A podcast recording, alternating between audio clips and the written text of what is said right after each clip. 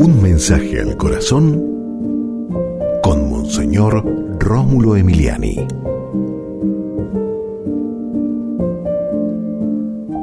Dios te perdona siempre.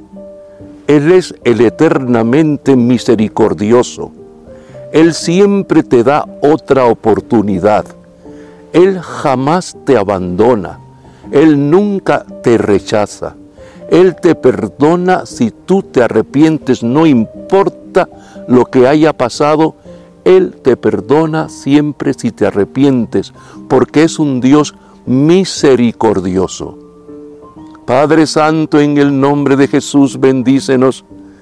Ilumínanos, oh Padre, que seamos siempre conscientes de que tú nos perdonas porque eres el eternamente misericordioso y siempre, siempre nos das otra oportunidad. Amén. Y recuerda, con Dios eres invencible.